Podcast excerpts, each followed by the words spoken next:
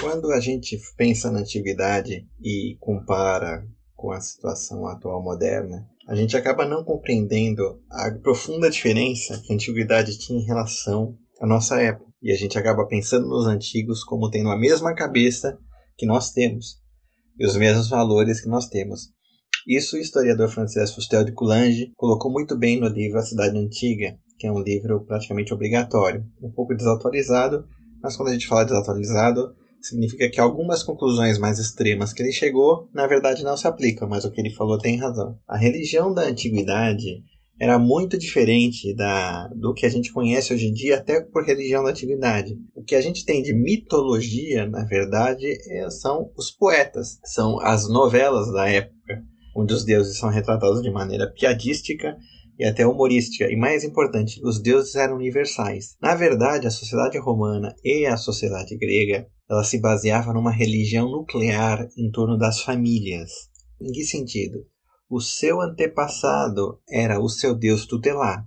Né? O seu antepassado morria, esse espírito era como um Deus, e ele se juntava ao lar da família. O que é o lar? Lar é o altar doméstico onde queima o fogo sagrado que representa os seus ancestrais. Eles são seus deuses particulares. Ou seja, o seu pai falecido, o seu avô falecido, o seu bisavô falecido, eles davam a linhagem da sua família. Você os adorava como deuses e eles te protegiam. E quando você morresse, sendo pátria família, você ia se juntar a eles nesse lar. Era uma religião um pouco primitiva, mas era a raiz da religião do povo indo-europeu, que tanto é igual na Grécia, em Roma e até elementos na Índia. Isso Coulanger explica muito bem. Entretanto, evidentemente, essa religião era de uma época muito arcaica, mas ela estava presente na formação de Roma e Atenas. Já na época imperial, já na época do cristianismo, ela já estava muito enfraquecida, as próprias instituições romanas ela já meio que se livraram. Mas você entender essa formação familiar religiosa da sociedade antiga é fundamental para entender as instituições que geraram-se na monarquia romana e na república romana. A estrutura da sociedade antiga era a família. Como eu falei, isso parece ser um lugar comum hoje em dia, a família é a base da sociedade. Mas literalmente na antiguidade era. Não era retórica, nem simplesmente uma apologia do núcleo familiar. Por quê? A cidade antiga, ela era uma reunião de famílias e cada uma dessas famílias era um pequeno estado governado pelo chefe da família, um pater familias, que tinha um pátrio poder. E ele, como sumo sacerdote da sua casa, ele praticamente intercedia pela família inteira junto aos lares dos deuses ancestrais. E ele tinha um poder de magistratura quase supremo em relação à família. Por isso que daí veio também a direito dos primogênitos, a questão da clientela, aqueles plebeus e estrangeiros que se uniam à família. E essas famílias mais importantes, elas na verdade são as famílias dos patrícios, dos pais fundadores de Roma, ou seja, aqueles que têm ancestrais. O que era um patrício romano? Não só era rico, não era simplesmente um homem rico, era um homem que tinha acesso à religião pessoal. Ele tinha um deus lar, ele tinha uma família, ele tinha um ancestral. Júlio César descendia de Ulo, herói da guerra de Troia. Apio Cláudio descendia de Cláusio. Metelo descendia de Menécio da guerra de Troia. Menécio ou Metelo. Ou seja, cada família antiga tinha a sua origem heróica. Em Atenas havia a família dos Alquimeônidas, descendentes de, de Hércules. Eram famílias que conseguiam traçar a sua origem até um ancestral muito nobre, e essa linha de ancestrais todas fazia parte do culto doméstico do lar. O que era o Estado antigo? O Estado antigo era a composição dessas famílias num culto maior. Ou seja, quando você fala que o Senado romano era a reunião dos padres conscritos, não é apenas que o rei Rômulo, quando criou o Senado romano pela primeira vez, ele quis apenas elogiar os anciões da política mais velhos. Não. Cada um daqueles senadores, cada um daqueles pater-famílias, eles eram realmente os sacerdotes e pequenos reis no seu grupo familiar antigo.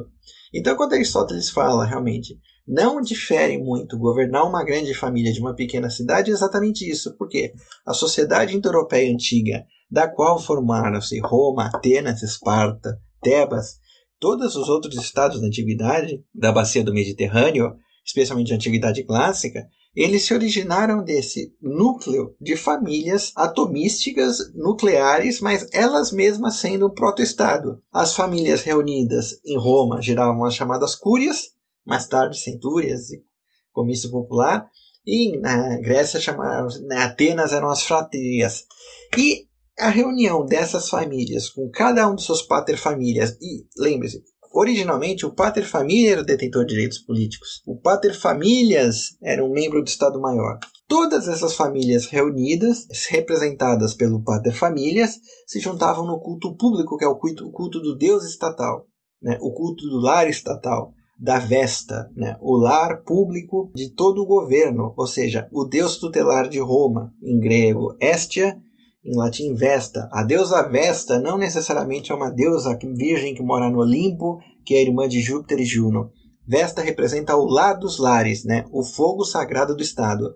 Se você era um cidadão, originalmente apenas os quatro famílias eram cidadãs bem em tempos primitivos, né? Se você era um cidadão, os deuses do Estado te reconheciam pelo culto dos paterfamilias e o culto estatal do rei, o Basileus, você era reconhecido por esses deuses. Então, todo o conceito de pertencente à família e pertencente, consequentemente, ao Estado vinha da religião doméstica, a religião do lar, os deuses do Olimpo, a universalidade de considerar que existem deuses para todos os homens surgiram bem, bem, bem depois, já em época quase pré-cristã. Mas originalmente a sociedade grega e a sociedade romana, ela era baseada que no culto às famílias. E isso praticamente moldou toda a sociedade antiga. Como eu falei, o que era ser um patrício? Ser o um patrício era pertencer a uma família que havia linhagem necessariamente pela família conservar a linhagem, a família tinha bens, a família tinha terra, a família tinha status, a família tinha voto político. O que era ser plebeu? Ser plebeu era um cara que não conhecia o avô. Mas na República ele tinha direito de cidadania, como eu falei, a cidadania só do pater famílias é, um, é uma coisa muito, muito arcaica mesmo na época da fundação da cidade. Mais tarde, o plebeu ele tem direitos políticos, o plebeu é um homem livre, mas o plebeu não sabe quem é o avô dele. O plebeu não sabe de onde ele veio. O plebeu não tem acesso à religião estatal dos patrícios. Então, os plebeus em Roma, eles se reuniam que eles se reuniam na, no Monte Aventino e lá adoravam o culto comum da deusa Ceres ou da deusa Diana. Tanto é que um dos primeiros cargos plebeus, que era o edil da plebe, edil é templo, era um, era um cargo de um homem que cuidava do templo, cuidava do templo onde havia o culto comum dos plebeus. Para os patrícios, isso soava quase heresia, porque qual era a religião certa? Você ter seu lar, você ter seu ancestral, você adorar o seu pai, o seu avô, o seu bisavô, até o herói lendário que deu origem à sua família. Esse era o culto estatal. E havia finalmente os clientes. Quem que eram os clientes? Hoje em dia a gente fala, cliente é o cara, eu vou na padaria, ali eu sou cliente. Não. O cliente era um estrangeiro um plebeu que se ligava à família patrícia. Então ele, vamos dizer assim, o patrício protegia o cliente, o cliente fazia alguns favores para o patrício, fazia alguns serviços para o patrício, dentre eles até se envolver na luta política e nas guerras cujo lado do patrício.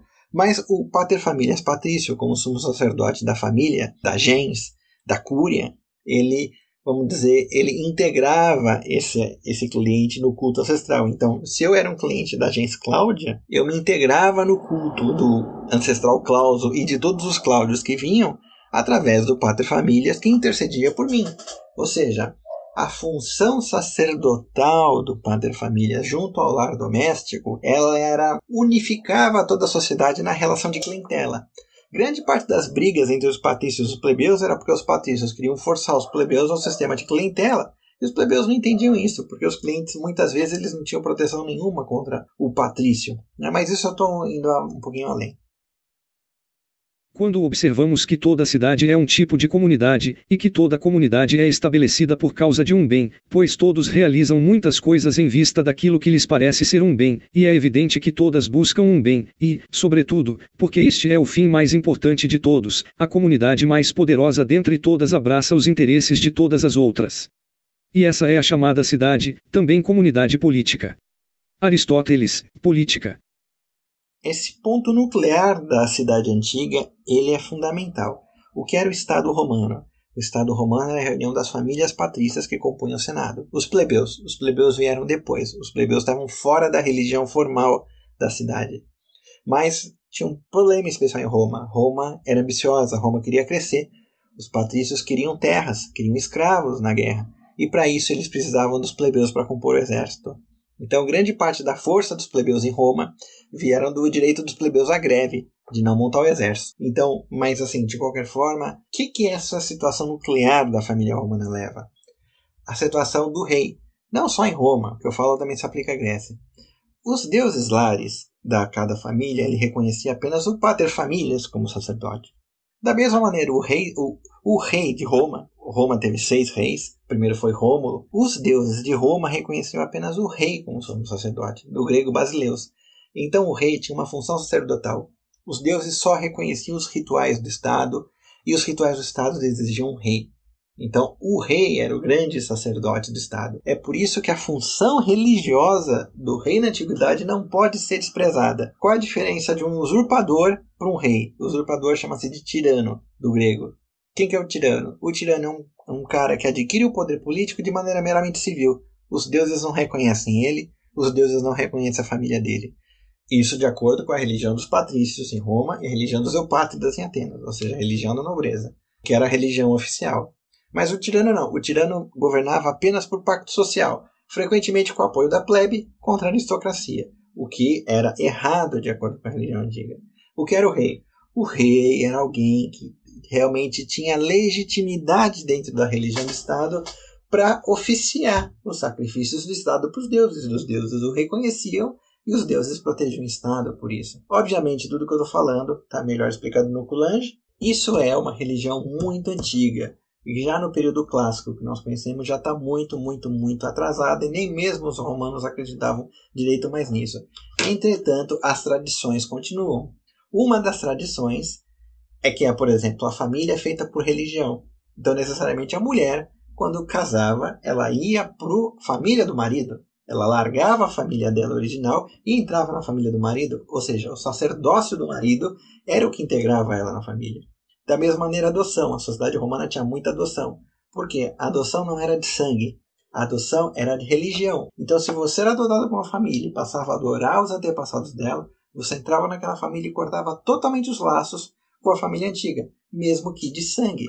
Ou seja, não era não nem o direito de família não era nem o sangue nem nem os solis, muito menos o direito de direito de, de pátria. O direito da antiguidade era um direito de religião. Você era cidadão da cidade que os deuses te reconheciam, você era pertencente à família daqueles a quais os deuses lares te reconheciam. Tudo pela intercessão do pater-famílias, no deus lar doméstico, e do rei, do basileu, no culto estatal, no culto do governo. Obviamente, tudo que eu estou falando já dá para se imaginar que quando foi proclamada a República Romana, né, proclamada a República Romana parece 15 de novembro, quando houve a deposição do último rei de Roma, isso foi fundada a República Romana, isso deu algum problema e os romanos tiveram que ter saídas para isso. Se governar muitos é ser um administrador da família, mas ao se governar um número maior ainda é ser um governante da cidade, porque em pouco diferem uma família grande de uma pequena cidade. Tudo o que eu estou falando agora, da religião doméstica, se aplica ao lar. Ao lar, ao santuário da família que havia dentro de cada casa e que o pater familias, né, o descendente masculino de maior senioridade entre gerações, era o grande sumo sacerdote. Sim, fique bem claro que esses, esses sacrifícios todos, eles tinham uma, um ritual que mudava de família para família. Né? Mas os grandes sacramentos que acontecia diante dos deuses lares da casa era o casamento, a adoção, o próprio reconhecimento de um filho Eventualmente havia uma cerimônia para divórcio, mas o Coulange ele comenta que o divórcio religioso era um pouco difícil, ainda que fosse aceito da forma civil. Em geral, essas cerimônias que mudavam de família para família envolvia a partilha de um bolo, de uma comunhão, de um sacrifício com o consumo mútuo dos oficiantes e do pater famílias e do lar doméstico, né, e do fogo sagrado. Mas variava de família em família, cada família tinha o seu.